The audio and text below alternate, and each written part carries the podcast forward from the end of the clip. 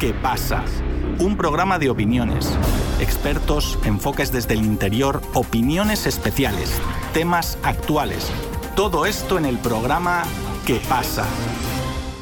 Hola, bienvenidos. Les habla Javier Benítez. El presidente de Estados Unidos, Joe Biden, trabaja en una nueva solicitud al Congreso de su país para seguir financiando al régimen de Ucrania, según ha informado la cadena CNN. Recordemos que a finales del año pasado los congresistas estadounidenses ya habían aprobado más de 45 mil millones de dólares para Kiev. Para hablar sobre este tema y cuestiones vinculadas estoy junto al analista internacional Cristian Lamesa. Cristian, bienvenido a Radio Sputnik. ¿Cómo estás? Hola Javier, ¿cómo estás? Buenos días y un placer estar con vos y con tu audiencia. Muchísimas gracias a ti, Cristian, por haber aceptado la invitación. Bueno, como decíamos, ¿no? La administración Biden estaría preparando un nuevo paquete de ayuda para que los legisladores lo consideren este otoño, según adelantó el subsecretario del Ejército para Adquisiciones, Logística y Tecnología, Doug Bush. Según el reporte, la solicitud de financiación se centrará en impulsar la producción de municiones para las tropas ucranianas cuyos intentos de contraofensiva no han resultado exitosos, según ha reconocido desde la propia Ucrania, se ha reconocido desde la propia Ucrania y desde el Pentágono. Como decíamos al principio, ¿no? El Congreso de Estados Unidos autorizó en diciembre pasado, para aquel momento ya había autorizado más de 45 mil millones de dólares en ayuda para Ucrania, fondos que están destinados a durar hasta finales de este septiembre, es decir, el próximo mes.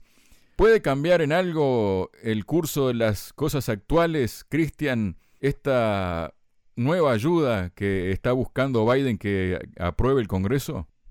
Yo sinceramente creo que no, Javier, porque esto es una especie de barril sin fondo en el cual este dinero, que es en definitiva el dinero de los propios contribuyentes norteamericanos, se va en un, como decía antes, un pozo sin fondo en el cual no solo está el presupuesto en armamento para el país ucraniano, e incluso el mantenimiento del funcionamiento del propio Estado, que es de hecho un Estado fallido, no puede pagar sus propias cuentas, sino que también se va en la escandalosa corrupción que tiene el régimen de Kiev, ya se sabe, solo que lo ocultan en Occidente, la cantidad de mansiones que ha comprado no solo Zelensky, sino que también lo han hecho otros miembros de su gobierno, mansiones en Europa, incluso se ha denunciado aquí en Latinoamérica, en Chile. Lo que llama la atención como Washington hace esto y no destina fondos para auxiliar a su propia población que en gran número está viviendo en tiendas de campaña en las calles, totalmente desamparados de cualquier tipo de asistencia por parte del Estado.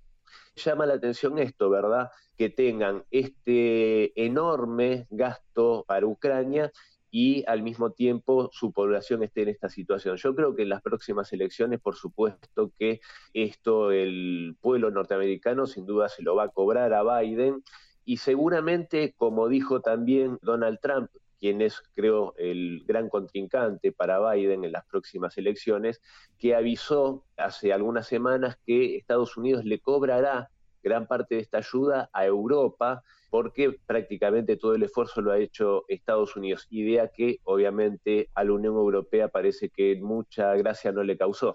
Claro, porque justamente lo que acabas de decir, ¿no, Cristian? Porque de acuerdo con estimaciones del Instituto Kiel para la Economía Mundial, Ucrania ha recibido más de 100 mil millones de dólares en ayuda humanitaria y apoyo militar de más de 40 países. Tampoco muchos más, ¿no? Seamos sinceros, ¿no? Porque estamos hablando de la Unión Europea, Estados Unidos, Canadá y algún que otro país suelto por ahí que puede ser Japón, Corea del Sur, Australia, Nueva Zelanda, ¿no?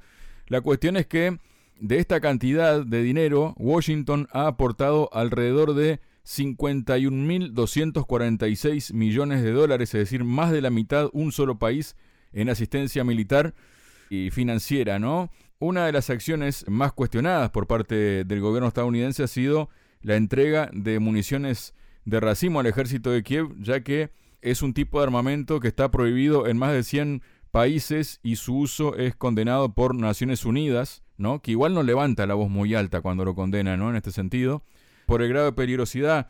También cuando se llega a ese punto, ¿no? De entregar municiones prohibidas que sabes que no las vas a utilizar porque están prohibidas, aunque las hayan usado igualmente, ¿no? ¿Se puede interpretar esto, Cristian, como que estás entregando un arma que sabes que no vas a usar, pero que además como que no sobra mucho más para seguir entregando? Bueno, por un lado yo creo que esta entrega de material bélico, esta entrega de dinero, podría llegar a ser, como decía yo antes, un barril sin fondo, ¿verdad? Porque bueno, en definitiva, que ese es otro tema, pero mientras Estados Unidos fabrique alegremente billetes verdes, puede darse estos lujos, a pesar de que el stock militar está muy mermado. Pero la gran pregunta sería eh, con el material humano, porque esto también, este enfrentamiento que incentiva este occidente colectivo, está costando la vida, se calcula al día de hoy, de largamente más de 300.000 muertos ucranianos. Entonces, ¿qué va a pasar? Eh, a ver si estos países occidentales están dispuestos a mandar masivamente también esta mano de obra para ser sacrificada en el territorio ucraniano. Respecto a las municiones de racimo que vos me mencionabas, esto también es de una hipocresía tremenda cuando Estados Unidos dice no, pero Ucrania nos dio su palabra que lo va a utilizar solo en su territorio, lo cual uno diría, ah, bueno, piensan bombardear a los mismos ucranianos. Lo están usando, por supuesto, como lo han hecho siempre contra la, población de, civil. del Donbass, contra la población civil. De hecho, hace poco hicieron un ataque en el centro de la ciudad de Donetsk con munición de racimo. Bueno, un colega tuyo lastimosamente ha perdido la vida, si no me equivoco, de Sputnik, incluso un periodista ruso ha perdido la vida a causa de un ataque con munición de racimo y tres han resultado heridos hace pocas semanas. Entonces, obviamente que el armamento se entrega para ser utilizado. Esa excusa hipócrita de Occidente diciendo no, nos aseguraron que no lo van a utilizar contra territorio ruso, vamos, no sean hipócritas porque saben que se está utilizando de esa manera. Todos sabemos y fuimos testigos de las incursiones de saboteadores ucranianos en territorio ruso, matando y eh, asesinando a sangre fría a población civil. Todos fuimos testigos de los actos terroristas que ejecuta el régimen de Kiev contra la población civil, no solo en el Donbass, sino también en territorio de Moscú, por ejemplo, con drones, lo hemos visto, contra el puente de Crimea, contra objetivos civiles y contra civiles. Entonces, por supuesto que mm, este occidente colectivo, la OTAN, creen que con este discurso tal vez van a evitar eh, represalias por parte de Rusia. Yo creo que Rusia está siendo muy prudente, creo que Putin debe ser uno de los líderes de Rusia, es el más importante sin duda, pero también debe ser el más moderado y creo que este occidente debería dar gracias a eso porque también creo que es mucha la gente en Rusia que está perdiendo la paciencia y si Rusia pierde la paciencia definitivamente, me parece que van a conocer otro costado, otro perfil del oso ruso cuando se enoja y no va a ser el mismo tratamiento que le está dando a Ucrania intentando dañar lo menos posible a la población civil, sino que teniendo enfrente a otro contrincante como podría ser Polonia, que sabemos que está muy ansioso, parecería ser, en medirse con Rusia, sin duda el procedimiento va a ser bien distinto, creo yo, Javier. Cristian, luego tenemos, por ejemplo, ¿no? que mm, el primer lote de tanques Abrams que Washington dará a Kiev ya está camino a Europa después de que su envío fuera aprobado oficialmente el primer fin de semana de agosto, según lo confirmó a quien mencionábamos hace unos momentos, ¿no? El jefe de adquisiciones del ejército del país norteamericano, Doug Bush. A principios de este año, Estados Unidos aprobó ese envío ¿no? de 31 tanques que, según funcionarios del Pentágono, ayudarán a Kiev a retomar una contraofensiva contra las tropas rusas, las cuales han repelido y contenido todos los intentos ucranianos. Sin embargo, al menos en este primer lote, que será de entre 6 y 8 tanques Abrams, modelo M1A1, los carros de combate serán despojados de su tecnología más avanzada y sensible. Hablan de que los Abrams pueden cambiar el curso de la contraofensiva, hablan de 6-8 tanques, hablan de que le van a quitar la tecnología, como ya lo adelantó el periódico político y también Newsweek pueden llegar a terminar teniendo el mismo final que están teniendo los Leopard, ¿no? Que supuestamente iban a cambiar el curso del conflicto y demás, pero al final nada de nada, Cristian. Sí, a mí sinceramente, mm, te digo con toda honestidad, me llama y me llamó mucho la atención y bueno, tendremos que esperar campo de batalla a estos tanques Abrams. ¿Por qué me llama la atención? Porque acá también está el negocio de la guerra y el negocio de las armamentísticas, ¿no? Y realmente el papelón por decirlo de una manera elegante, que significaron los Leopard en el campo de batalla, yo creo que Alemania difícilmente vuelva a vender, la empresa que los produce, vuelva a vender esos tanques a cualquier nación que quiera equiparse con vehículos de combate de este tipo, porque realmente, repito, hicieron un muy mal desempeño.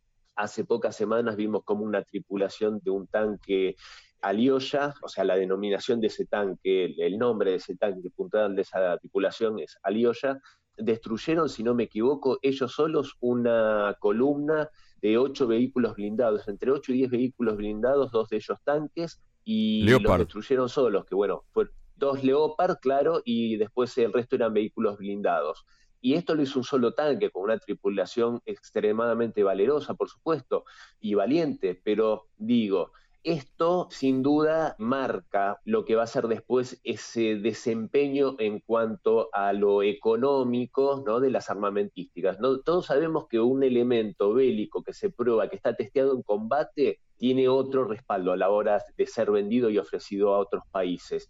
Si el desempeño fue bueno, por supuesto que bien. Ahora, si fue malo, es un descrédito, por decirlo de alguna manera. Entonces, en este punto, me llama la atención este envío de los tanques Abrams, hay que recordar también cómo el Reino Unido, cuando se empezó a ver la, justamente el horrible desempeño de la contraofensiva ucraniana, le prohibió a Kiev que utilizasen los tanques Challenger.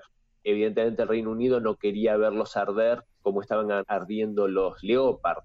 Y yo creo que no les va a correr una suerte demasiado distinta a los Abrams. Creo que van a arder del mismo modo que ardieron los Leopard incluso por este hecho, por lo que vos bien señalaste, han sido desmantelados de elementos tecnológicos que supuestamente mejoran muchísimo el desempeño e incluso de la armadura de uranio empobrecido. Sí, yo no sé si esto no será una estrategia para que justamente cuando caigan bajo el fuego ruso digan, bueno, lo que pasa que era una versión más modesta, que de hecho incluso es una versión más modesta porque es el M1A1, no es el M1A2. Entonces, en este sentido, yo creo que no va a ser ninguna diferencia, van a seguir cayendo como están cayendo hasta ahora los tanques alemanes. Y de vuelta, hay otro punto que es no solo el vehículo en sí, sino esas tripulaciones también hay que reemplazarlas. Y ese también no es un tema fácil en cuanto a la capacitación que hay que darles. Entonces, bueno, yo creo que sinceramente es extender una sangría que está sufriendo las fuerzas ucranianas y que no tiene demasiado sentido salvo la, la ambición y las aspiraciones de Occidente. Cristian, y a propósito de seguir enviando armas al régimen de Kiev, ¿no? Ahora lo que ocurrió este lunes, por ejemplo, es que varios diputados del Partido Socialdemócrata Alemán, el SPD, y de otros partidos minoritarios, es decir, este gobierno semáforo, ¿no? Se han mostrado a favor de que Berlín entregue misiles de crucero Taurus a Kiev. Entonces esto ha desatado una crisis interna en la coalición ante la negativa del ministro de Defensa Boris Pistorius de proporcionar este tipo de armamento, ¿no? Hablan, por ejemplo, de que este Taurus es capaz de destruir objetivos densos, duros y profundos y de tamaños tanto grandes como pequeños, según la web del fabricante, debido al alcance que poseen pueden llegar a objetivos al otro lado del frente. Es un incomparable sistema modular de misiles a distancia, así lo describe la empresa, que añade que el KEPD 350 es capaz de realizar ataques de precisión en objetivos estacionarios y semi-estacionarios. Además, alcanza punto, dice, en áreas que estén, por ejemplo, situados sobre puentes, pistas, según informa el fabricante, y tiene un alcance de 500 kilómetros. Primero que nada, lo que implica esto, ¿no? Que tenga un alcance de 500 kilómetros. Bueno, después eso de que es capaz de destruir no sé cuántos objetivos, también habrá que creerle a la mm, industria alemana, ¿no? Que no sea cosa que no sean como los Leopard, ¿no? Pero esta coalición semáforo parece que el semáforo este está en rojo y están pasándolo en rojo todo el tiempo, ¿no? Sí, sí, sí, sí, esta coalición es, es muy extraña, ¿no? Porque están, por ejemplo, estos verdes supuestamente mm, ecologistas, pacifistas, pero realmente tienen una manera bastante particular de considerar el concepto de paz, ¿no? Porque son lo más belicista que puede haber y bueno, el emblema de eso es esta mujer Annalena Baerbock, que bueno, aparte de guerrerista, es profundamente ignorante. Pero bueno, eso ya sería harina de otro costal. Pero coincido con vos, ¿no? Es una coalición bastante rara, bastante poco armoniosa en su funcionamiento interno, parecería ser, porque si bien el ministro de, de Defensa se niega a esto, Pistorio, bueno, pero finalmente siempre parece que el ala guerrerista termina prevaleciendo y enviando este material, incluso a costa del descrédito de la propia industria armamentística alemana, como decía hace un rato. Este envío, si se materializa de estos misiles Taurus, yo creo que es de vuelta, seguir cruzando otra línea roja, seguir toreando, a, por decirlo de alguna manera, al Kremlin, provocando, y yo creo que en algún momento van a pagar una factura alta por esta actitud, no solo los alemanes, sino el resto de esta coalición, que ya son cobeligerantes. Lo que pasa es que Rusia, digamos, le está perdonando la vida, por decirlo de algún modo, a estos países porque ya con el grado de suministro de armamento que le están brindando Ucrania ya pueden ser considerados cobeligerantes.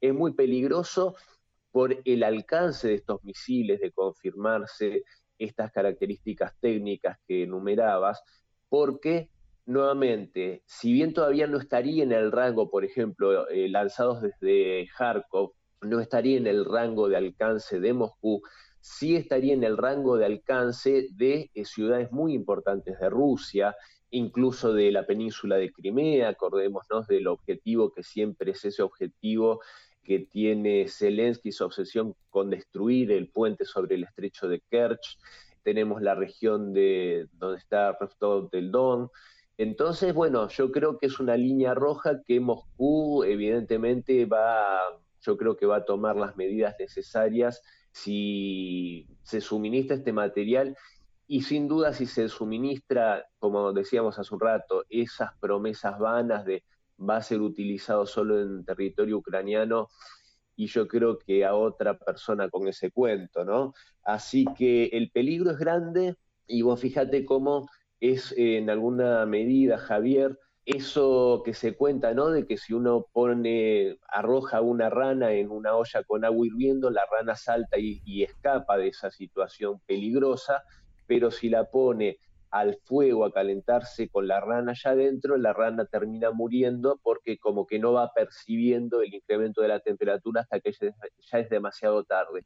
Yo creo que en alguna medida esto podemos usarlo como una metáfora en cuanto a esta escalada en la cual se decía que no se iban a enviar determinados materiales como tanques, se terminaron mandando tanques, que nos iban a, mandar determinado tipo de misiles, ya se mandaron los Storm Shadow británicos, que nos iban a mandar, no sé, los aviones y finalmente parecería ser que van a mandar aviones F-16. Entonces yo creo que esta escalada no va a finalizar hasta que se den cuenta positivamente que Rusia habla en serio, pero para que eso suceda, justamente Rusia va a tener que, creo yo, tomar una medida más contundente que creo que en aras de la paz mundial hasta el día de hoy no la ha tomado. Muchas gracias, Cristian. No, por favor, gracias a vos, Javier, y un placer siempre estar con vos y con tu audiencia.